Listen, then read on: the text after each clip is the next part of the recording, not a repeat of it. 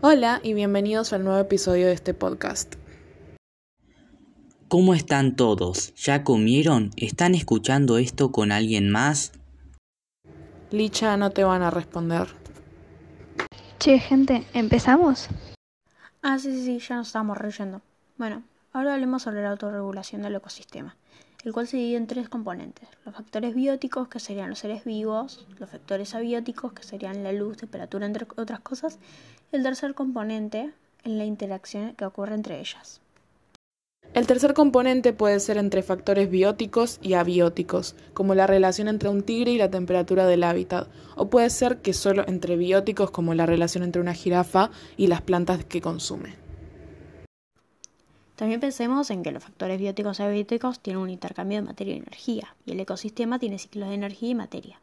Este siempre busca su autorregulación para un equilibrio dinámico durante mucho tiempo. Además, la materia sigue un ciclo cerrado y la energía uno abierto dentro del ecosistema.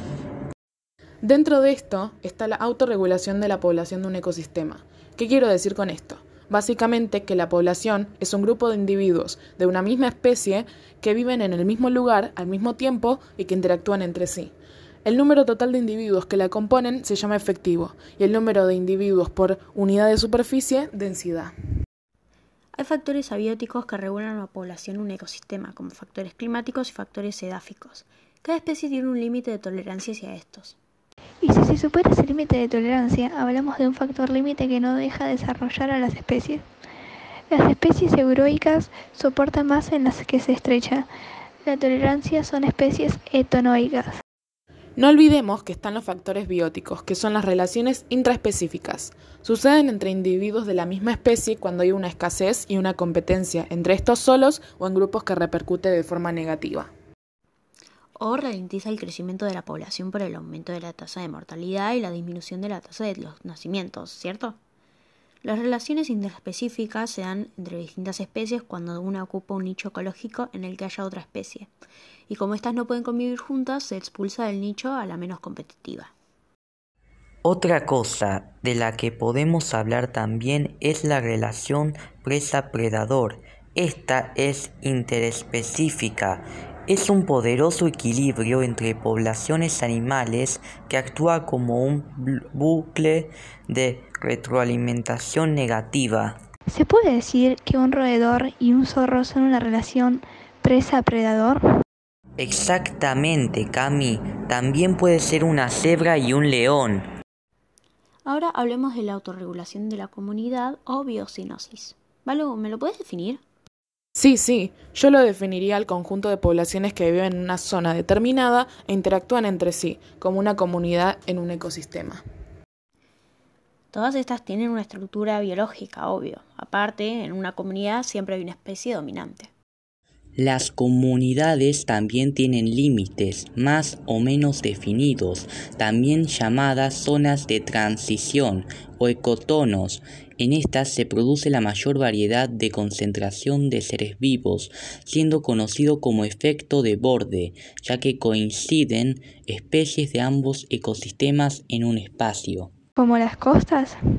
Sí, como las costas, las grandes comunidades se caracterizan por tener la de los ecosistemas en función de la penetración de luz solar. Puede ser una zona fótica en la que hay luz solar o afótica que llega apenas luz solar y podemos usar por ejemplo un ecosistema marino en función de temperatura y oxígeno disuelto en el agua se distinguen a su vez tres capas. Una de ellas es la capa superficial, que se caracteriza por ser una zona superficial cálida y oxigenada. Otra es la capa intermedia, que presenta una rápida disminución de la temperatura. Y por último está la capa profunda, la cual es la última, siendo fría, densa y con poco oxígeno. Y para cerrar este tema podríamos hablar de las dinámicas de los ecosistemas en el tiempo y las dinámicas de la comunidad. Las comunidades que forman parte de los ecosistemas tienden a hacerse más complejas con el tiempo, o sea que lo que pasa es una sucesión ecológica.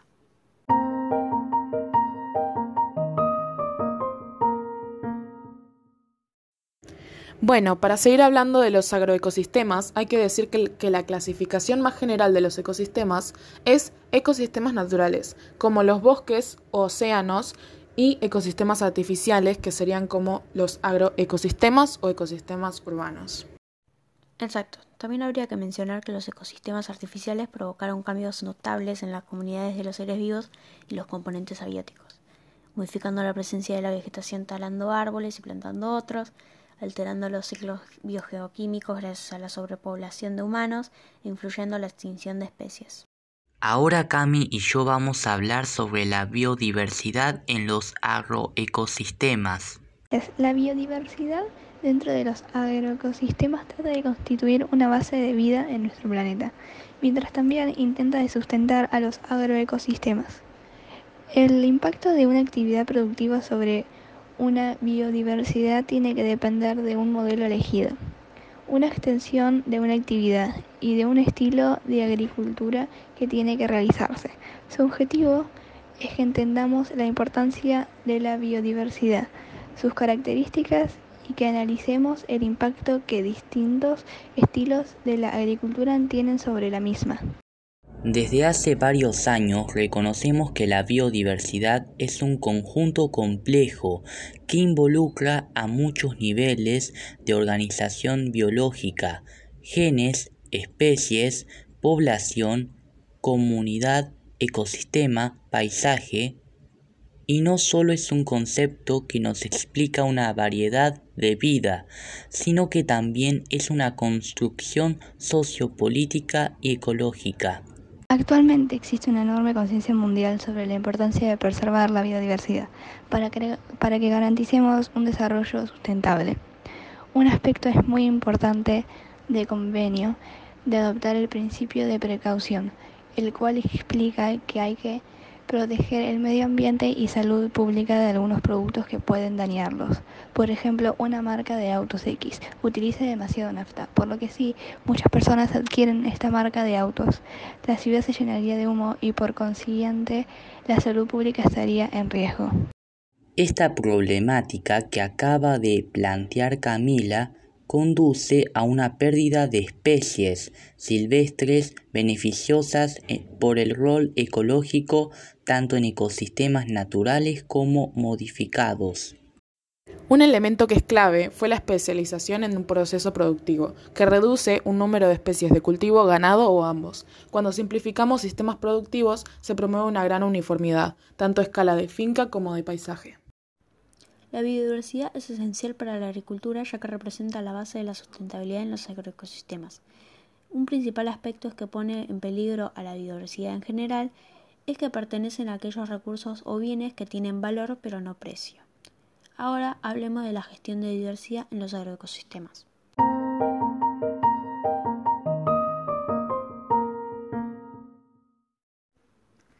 Los ecosistemas agrícolas son sistemas antropogénicos, Supongo que no entendiste a lo que me refiero, así que te lo digo un poco más claro. Y es que su origen y mantenimiento van asociados a la actividad del humano, que transformó la misma naturaleza solo para obtener alimentos como un rendimiento económico. Esto hace que el agroecosistema cumpla el objetivo de ganar plata a costa de perder la autorregulación natural. Básicamente, la regulación humana tiene impacto negativo, un ejemplo de esta coevolución es el funcionamiento de múltiples sistemas agropastorales tradicionales. En cambio, el modelo de producción industrial originado desde la Revolución Verde, cada vez más criticado, ha llevado a la ruptura de las relaciones entre la agricultura, la cultura rural y el entorno físico y es la causa de la crisis de la agricultura moderna y el abandono de numerosos espacios rurales. La excesiva intensificación de las actividades agrícolas ha acompañado, en muchos casos, la drástica transformación del paisaje, el empobrecimiento de los suelos y la aceleración de los procesos irreversibles de erosión. El efecto negativo se ha acentuado durante los últimos 50 años gracias al uso de métodos químicos para la protección de los cultivos, lo que originó contaminaciones a menudo de carácter irreversible. Además, la concentración de explotaciones ganaderas desvinculadas con la producción agrícola ha creado problemas de contaminación acuíferos erosionales y de producción de residuos. El cambio de gestión de los sistemas agrícolas y pastorales ha producido, se ha producido en los últimos decenios ha motivado que la agricultura y ganadería tradicional hayan sido desplazadas por un tipo de protección muy intensivo basado exclusivamente en criterios económicos con graves consecuencias medioambientales y paisajísticas.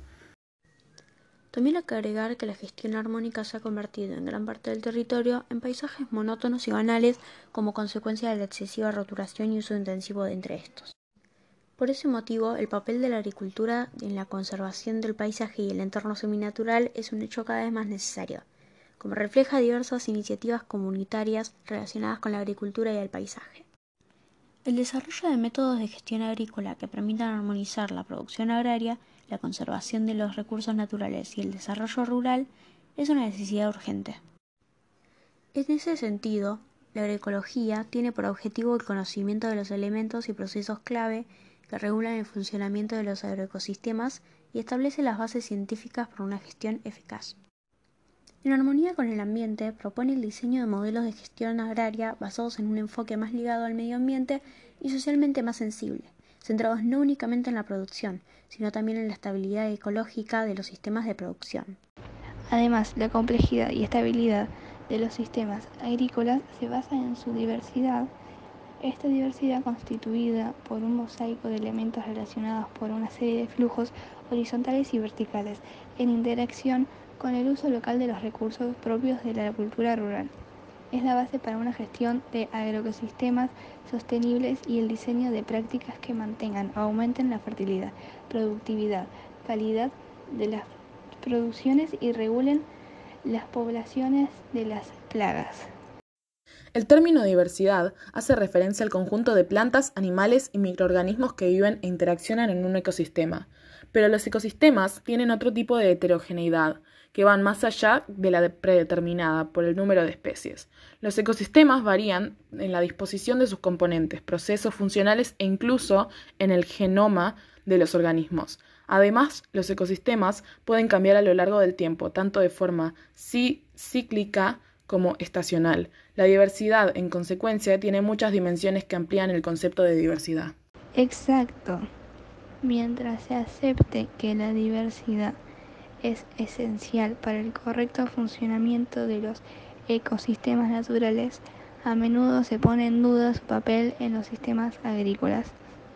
El aumento de la diversidad favorece a las diferencias de hábitat, concretamente la oportunidad de coexistencia y de interacción entre las especies generalmente lleva asociado una mayor eficiencia en el uso de los recursos. De manera general, los agroecosistemas más diferenciados tienen mayores ventajas que los altamente agroecosistemas dentro de las limitaciones impuestas por la necesidad de extraer biomas pueden tener a niveles de diversidad parecidos a los que los sistemas naturales y beneficiarse del aumento de estabilidad asociada a una mayor diversidad. Uno de los principales retos es identificar las estructuras y procesos que aportan funcionalidad sin olvidar que es un sistema productivo que es económicamente rentable, además de ecológicamente sostenible.